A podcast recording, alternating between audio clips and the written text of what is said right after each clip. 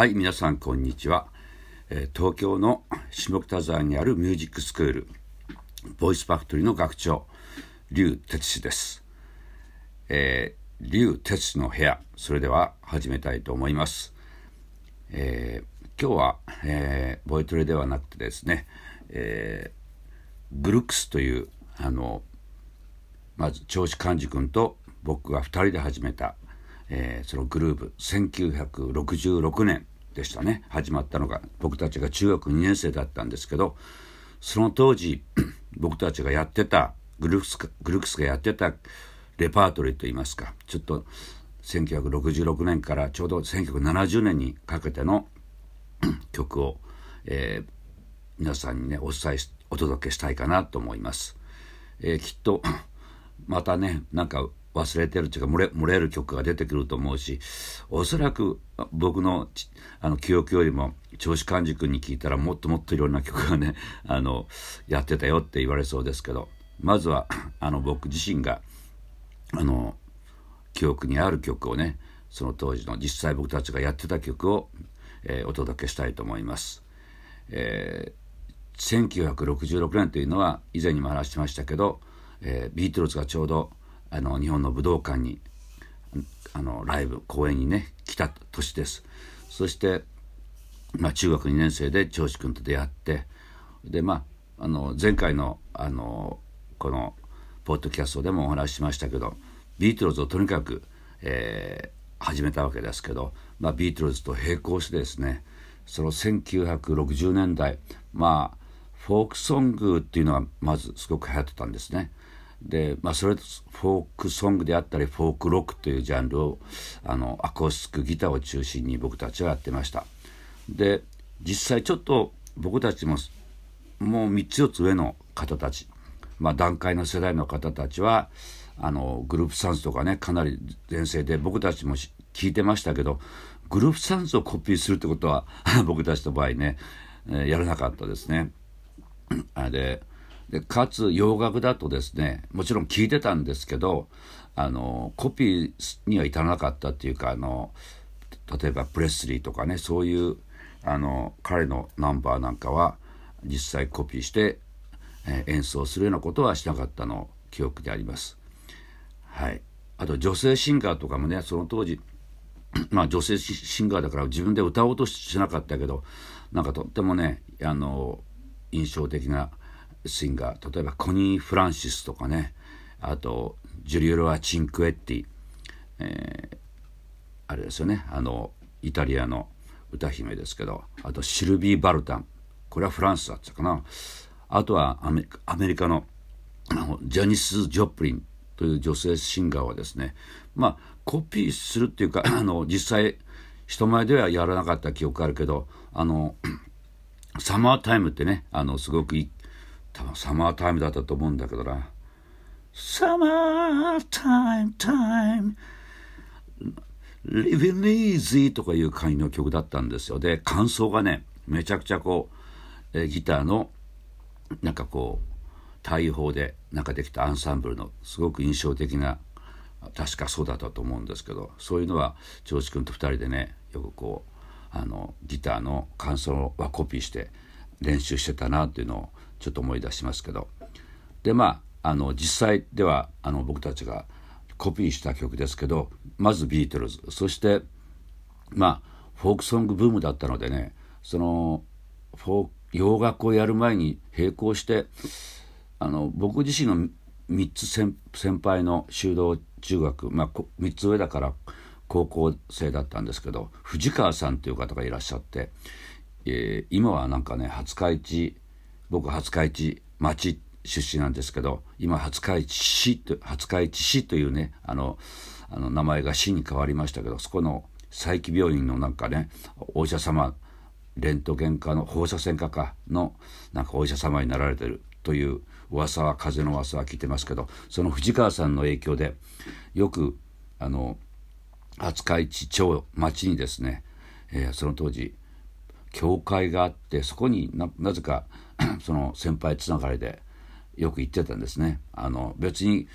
クリスチャンではないんですけどなんかその当時みんながその世代の10代の仲間が集まってあのいろんなフォークソングとかいろんなものを一緒にこう、えー、ギターが弾ける人は弾いてみんなで歌うとかそういうねあの時代だったですね。その影響でまあそうですね。日本だとまあ皆さんもしてる人はあのいらっしゃると思うけど「今日の日を今日の日はさよなら」ですかね。そういう曲とか。あのまあで向こうの洋楽でも日本語にあの訳されたね「花はどこに行った」あと500マイルとかねブラザーズ4とかキングスソントリオとかいう要するにもう本当にフォークソングっていう感じのあのグループがその当時全盛でしたね、えー、キングスソントリオだったかな。トム・ドゥーリーっていう曲もあったな。あとピーター・ポールアンドマリーっていうのもねありましたね。あの虹とともに消えた恋かな。とかクルエル・ウォー確か日本語のタイトルがね悲しい悲しき戦争だったかな。そういうあの反戦の、えー、曲でしたね。あのそうだ反戦といえばねそのジョン・バイスとかその当時あのシンガーすごい反戦歌を歌うねシンガーがいましたよね。あとは日本の曲でねもう一つ「星に祈りよ」っていう曲があったんです。よまあ本当ザ・フォークソングっていう感じの曲ですけど。この曲はねちょっとエピソードがあってまあ、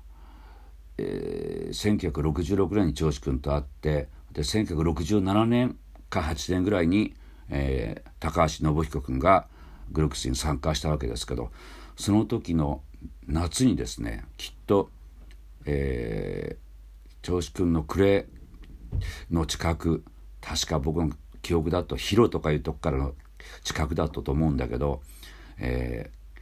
ー、海辺の砂浜があった海辺のすぐ近くにキャンプ場みたいなのがあったんですよ。でそこにあの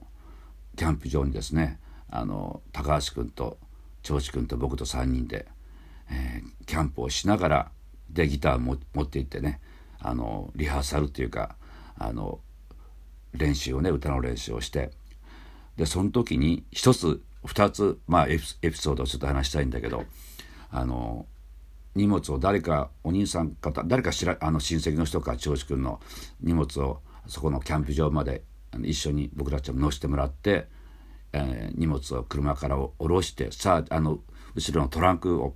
トランクをグッと閉めようとしてガチャンと閉めたらあのなぜかあの高橋君の指親指だったと思うんですけどね。そこにあのトランクがバチャッと詰まってですねそれでものすごく痛かったし実際手がもうその瞬間みるみるうちにもう血まみが血まめができてですねもうあのあやばいみたいな感じになったのね。今でもよくねその瞬間のあのシーンをねあの忘れられない僕は覚えてます。高橋君自体覚えてるかどうかなまあ忘れないとは思うんですよ。あんなに衝撃的だったのはすごく覚えあの瞬間でしたからね。そしてまあキャンプをしながらでねこれもなんか本当にザ青春っていう感じなんだけど本当に16歳か17歳ぐらいだったんだと思いますけどね。そこの夜あの本当にあのあのそろそろそろそろ寝ようかなっていう前にね8時頃だったんだと思うんですけど、えー、砂浜にですね3人でこう座座ってねあので夜空の星を見ながらですねあの「星に祈りを」という曲があったんですよ。あのまあ YouTube とかなんかで調べたら出てくるんだと思いますけどまあ本当にそれでサビがこう3世でバーッとハモれる曲なんですね。それを本当に明かりも何もなく、まあ、星明かりしかないないわけでほとんど誰もキャンプ場ってもね今みたいな人がたくさんいるイメージじゃなかったですね。もう実際問題僕らしかいなかったようなキャンプキャンプ場ではあるけど他に誰もいらっしゃらなかったようなイメージがあるんだけどそこの砂浜でアカペラでですねそれもその時はあの「星に祈りよ」っていう曲を、えー、サビをバーッと3世でコーラスをハモらしてね歌ったあの本当に ロマンチックというかあすごく少年だったんだなと本当にあの今から振り返ってもねあのそういう忘れないシーンのまた一つなんですねそれが。まあみんな覚えてるんだからどうかかどうかなと思いますけど僕は本当によく覚えてますね。とにかくまあそういうあの日本の、まあ、洋楽を日本に歌詞に訳した曲とか日本のフォークソングっていうのもかなりねビートルズもやってたけどやりました。だから確かあのそういう海にシーンのねつながった曲であの例のそのグルークスの初めてのレコーディングっていうか古い水夫を古い船を動かせるのは古い新しい船を動かせるのは古い水夫じゃないだろうっていうねあのフォーク村の広島フォーク村の実制作版の拓郎さんのねあの曲も入ってあのいますけどグルークスの曲の「波を消さないで」っていうのはそれそんななんかねあのいろんなそういう経験の中で長司君が作詞作曲した曲だったんだと思いますね。確かそういうつながりでザ・リガニーズのなんだっけな「海は恋してる」とかねそんな曲もあったと思うんだけどそういうちょっとこうあのあの当時ならではのなんでしょうね。今の時代の若者は絶対そういう雰囲気には理解できないのかな。どうなんだろうなとはい思ってしまいますね。はい、でまあそういう曲とかあとはあのブルックスで3人でもちろんあの基本的にやったんですけどある時期あの広島の女学院っていうねそこのあの女性で荻佳代子さんっていう名前なんだけどその彼女をあの抜擢してっていうかあのメンバーに入ってもらってですねその当時女性シンガーっていうのも結構ね注目されててママスパパスとかですね。あと、えー、シーカーズっていうね、まあ、女性のシンガーであと男性がコーラスが入るみたいなそういったフォークロックグループっていうのが結構あのやっぱりその当時すごく、えー、注目されてて、えー、僕たちはそれもコピーしてましたね。特によくやったのはあのママスパパスの「夢のカリフォルニア」あの California Dreamin'っていう「All the leaves are brown」ってそれだけで聞いたことある人もいらっしゃると思うんですけど、えー、そういうそういう曲やったりあとまあシーカーズね「Hey they Georgie girl. Let it it up to dream the love」というそういう「ジョージガール」という曲もいい曲だったなと思いますけど。あとそうだな。ちょっとコアなとこでねこれは長司君と2人でやったんだと思うんだけどソニーとシェールっていう「バンバン」っていう曲あったんですよ。でまあこれは、ね、夫婦のだったと思うんだけどソニーとシェールっていうでいい曲なんですけどそれをなんか2人で長司君と2人であのグルクスの初期の頃だと思うけどやったのをちょっと今ね思い出してました。とにかくそういう感じでまあそういうつながりもあったしグルークスは学園祭ではねもちろん修道中学高校でもあのいろんなとこでややりましたけどなんだか僕はたくさんはっきりは覚えてないんですけどどうもその広島女学院とかあとひ肘山っていうんですかねそういう女子中学高校だったと思うんですがそういう他にも行ったんだと思うけどよく学園祭にあのグルクスは出演したということらしいですね。というか、そこら辺がね、僕、記憶がちょっと曖昧なんですよ。あの、広島女学院は出たのはなんとなく覚えてるんですけど、他のところでやったっていうのが、あの、他の方からね、なんか、あの、聞いたですけど、だいぶ経ってから、ああ、そうでしたかね、みたいな感じで、記憶がすごく曖昧ではあるんですけど、まあ、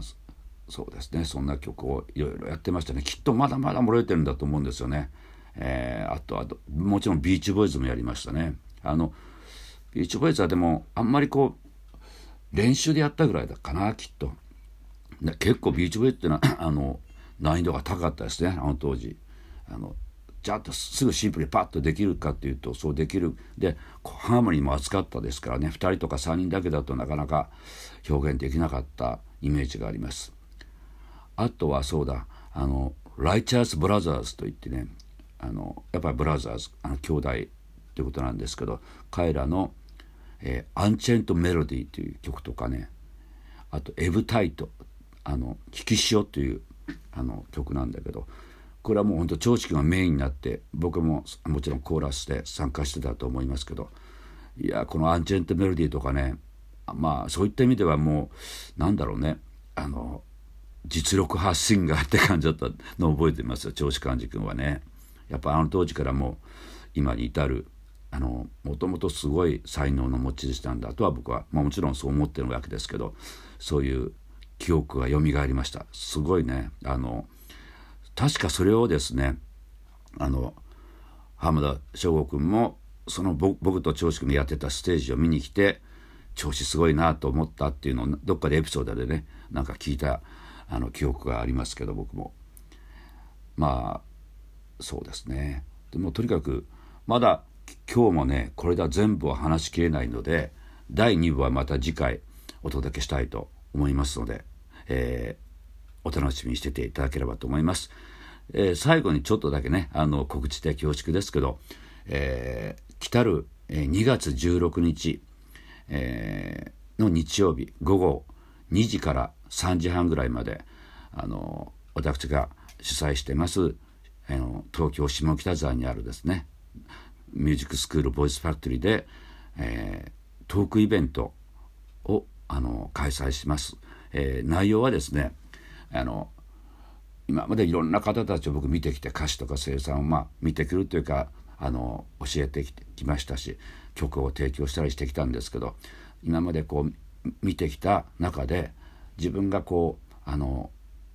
なんだろうねいろいろこう自分にしかわからない、まあ、エピソードも含めてですけど、えー、成功する歌手声優の方とそうでない方の違いっていうかねそういうあのものを特化してあとはまあボイストレーニングのノウハウもねあのプロとしてあの歌っていく上でのあの基礎的なノウハウもちょっと含めて、えー、トレトークショーという形であのもちろん無料で開催いたしますのであのボイスファクトリーは本当に見学も含めてであの構いませんのであの気軽な気持ちで是非あのご参加いただければと思います。その参加するにあたってあの、えー、後ほどあのこのあのポッドキャストをアップする時に、えー、参加申し込みの、えー、サイトがありますのでそちらの方を、えー、リンクを貼って